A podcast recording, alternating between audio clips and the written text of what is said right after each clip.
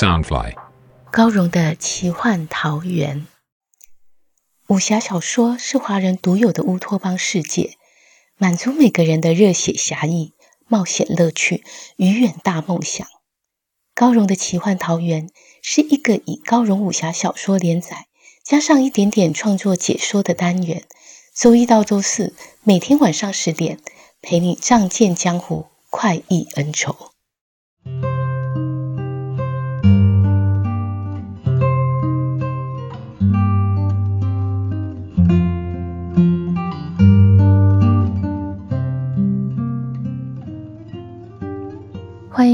高荣的奇幻桃源。大家好，我是高荣。今天要陪你聆听的是《残天阙》二十五集。《残天阙》里有一个自己的武侠系统。之前提到领袖中州的是三无派，三无派分别是以七绝剑法斩妖除魔，在武林中享有盛名的无间道，重视内心修行，主角风小刀所在的无欲派。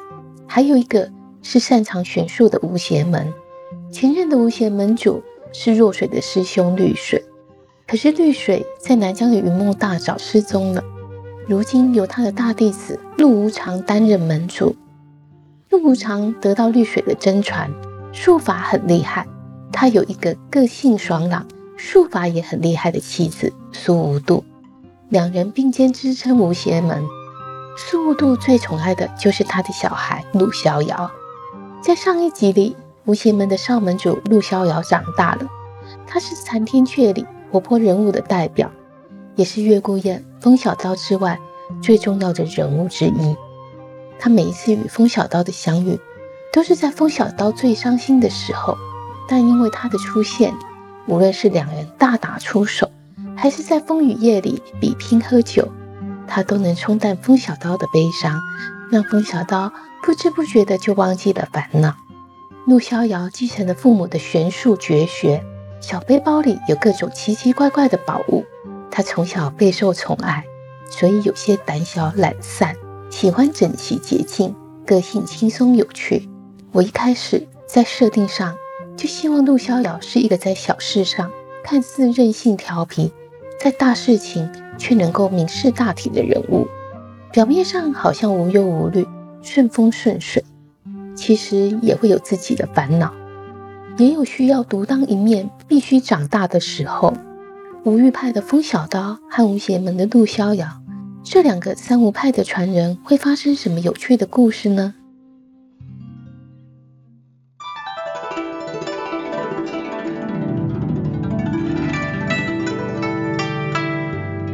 月孤雁听到风小刀来这里找杀父仇人，心中一凛，眼中金光微微一绽。风小刀并未察觉，继续说道：“月公子，莫怪我多言，邪魂早就心怀不轨，此次必有准备。你们却只来了两个人，实在太危险了。”月孤雁道。家父曾与邪魂的主子邪问、邪隐、邪关三兄弟结拜，我祖业丰富，三位叔父觊觎已久。自从家父身陷囹圄，他们便露出野心，还请来帮手，想侵吞我家业。我今日是来劝说他们，莫兴干戈，并非是要与他们动手。风小刀愤然道：“邪魂贪图财力。”就不顾金兰之意，果然是妖魔作为，我必会助月公子一臂之力。月孤雁见他侠义热心，又是知音人，微笑道：“风少侠好刀法，岳某深感佩服。你我一见如故，我应该虚长你一两岁。你若不嫌弃，我便唤你一声小刀。”风小刀心中欢喜，也大声喊道：“岳大哥！”两人月下饮酒，清风谈笑，浑然不像有大敌将临。远方传来一声凄厉长啸，紧接着鬼神嚎叫的声音回荡在天地间，阵阵寒气也随之袭来。不过片刻，风小刀已感到冷入骨髓，仿佛连心也要被冻结了，只能赶紧运功抵御。不多久，悬崖下已是一大片青寒绿光，慢慢不见尽头。风小刀见邪魂大军成千上万，如潮水涌至，声势浩大，阴森逼人。前锋领军者正是当日在山神庙的邪老吴。他想起邪魂会分食人身，心中震撼，不由得倒吸一口凉气，道：“岳大哥，瞧他们这样子，你叔父不是来谈话，是来杀人的。”白衣少女不知是冷还是怕，娇躯不停打着哆嗦，眼泪已快流下，低呼道：“公子，怎么办？”月孤雁却是神态自若，安慰道：“画儿，莫慌。”风小刀心中佩服，想到岳大哥真是好定力，今日得遇知己，人生难求，大丈夫死便死了。我也不应有一丝退却。邪魂大军的后方发出一声大喊，宛如洪钟激扬，远远传了过来。贤侄，想不到你竟敢孤身赴会，我真是佩服你了。风小刀听这声音饱含内力，暗暗心惊。邪魂真是有备而来，不止大军如潮，这带头的统领更是绝顶高手。话儿跺脚道：“不是说好先谈谈的吗？怎么不守信用？公子身有顾疾，万一忽然发病，该如何是好？”他小手紧紧捏着衣角，满眼求救的望向风小刀。风小刀这才知道，原来月孤雁身子不适，胸中顿时涌起热血，慷慨答允道：“话儿姑娘放心。”小刀一定会尽全力保护大家冲出此地。他见悬崖下万头钻洞，无边无际，心里其实并没有把握。月孤雁向风小刀点头示谢，又对崖下的邪淫朗声道：“尹叔，许久不见，小侄实在挂念你们。今日见到您老当益壮，还能领兵作战。”真令我万分欣慰。他语调轻暖悦耳，就好似相父直辈问候请安，并未露出半点惊惧怒气。邪淫冷笑道：“你别和咱套近乎，我既带大批人马前来，咱们就已是恩断义绝。”这邪隐在邪魂中排行老二，位居邪问之下。他生性多疑，又好大喜功。月孤雁深知他的脾气，道：“可小侄始终有一件事想不明白，要向尹叔请教。您老如此拼命，究竟想图什么好处？倘若今日您真能杀我，仍是屈居人下，与现在有什么不同？倘若事情不成，后果如何？您应该知道。到时候，您兄弟必会将一切的罪过。”都推到您身上。邪淫冷哼道：“我们三兄弟最重义气，你以为三言两语就能挑拨离间，骗我放了你？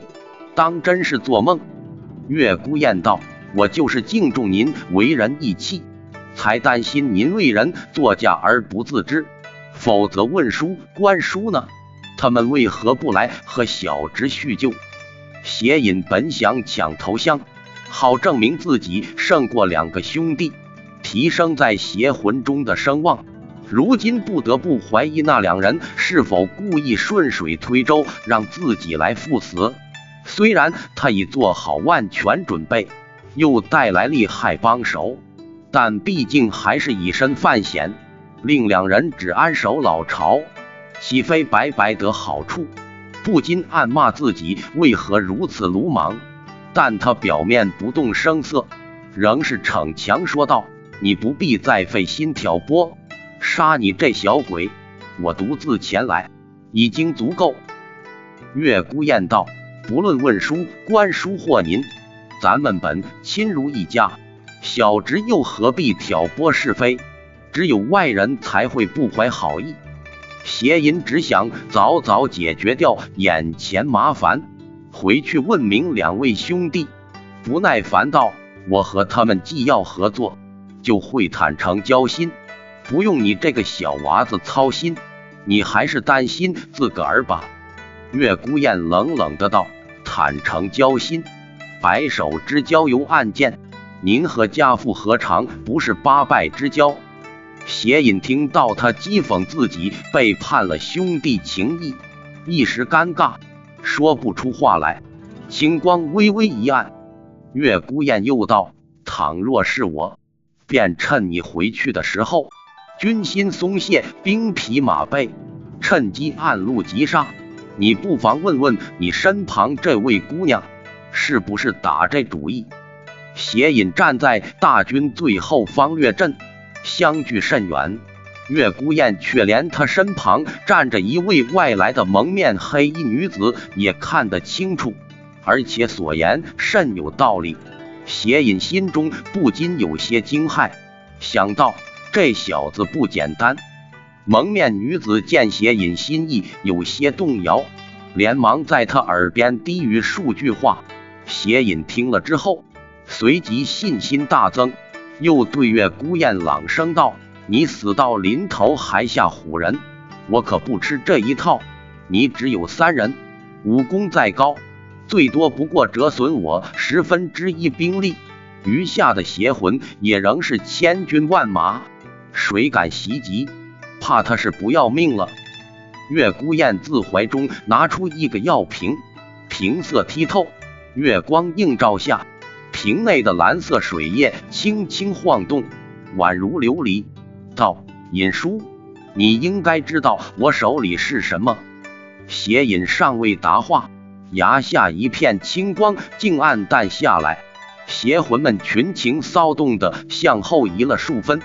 站得最近的邪老吴脸色更十分难看。风小刀颇觉奇怪，话儿解释道：“这次得风少侠报讯。”公子就预先准备了魂飞魄散经，邪魂只要沾到一丁点这东西，立刻就会魂飞魄散。但魂飞魄散经对寻常人并无妨害，可是这次邪魂来了千军万马，这一点点怎么够用呢？他说到后来甚是气恼。邪隐喝道：“我带了千军万马，将这里围得水泄不通。”你那点东西又能灭得几人？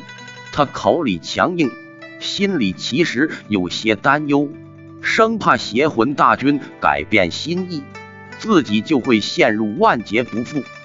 所谓人多胆壮，众邪魂也想那么一点东西，自己总不会这么倒霉吧？青光又炽亮起来。月孤雁道：“尹叔，直至此刻，我仍敬您为长辈。”只要您立刻回转，我就当是咱们叔侄叙旧。您带人来热闹热闹，这是便云过风轻，从此休提。他虽说的淡然，却自有一股气势。崖下群情又激动起来，星光一亮一灭，闪闪而动。若不是事态凶险，倒似天上繁星，颇为好看。邪隐一阵默然。又与身旁的黑衣女子交头耳语，半晌，邪隐昂首大声道：“你当我是傻子？杀你这小鬼！今后再不会有这么好的机会。一旦我回去，你还不立即召集人手对付我们？”月孤雁道：“尹叔，你知道我向来一言九鼎，我就先示出诚意，希望你能明白。”他将魂飞魄散经的瓶子高高举起，倒转过来，那魂飞魄散经就这么一滴一滴的掉落大海里。他身居高处，月光映照下，这一举动，悬崖下的邪魂大军看得清清楚楚，都惊愕得瞠目结舌，画儿也吓得面无血色，惊呼：“公子，你怎么把他倒了？”就算魂飞魄散经只有一点点儿，那也是我们唯一的活路。邪隐对月孤雁的举动也感到惊诧，但实在想不出他到底是什么意思。犹豫半晌，终于下定决心，仰天大笑，哈哈哈！你这个自信的疯子！此刻我还有什么顾忌？没有了魂飞魄散经，就算是你父亲自己前来，也对付不了我邪魂的千万大军。小子，今日你插翅难飞！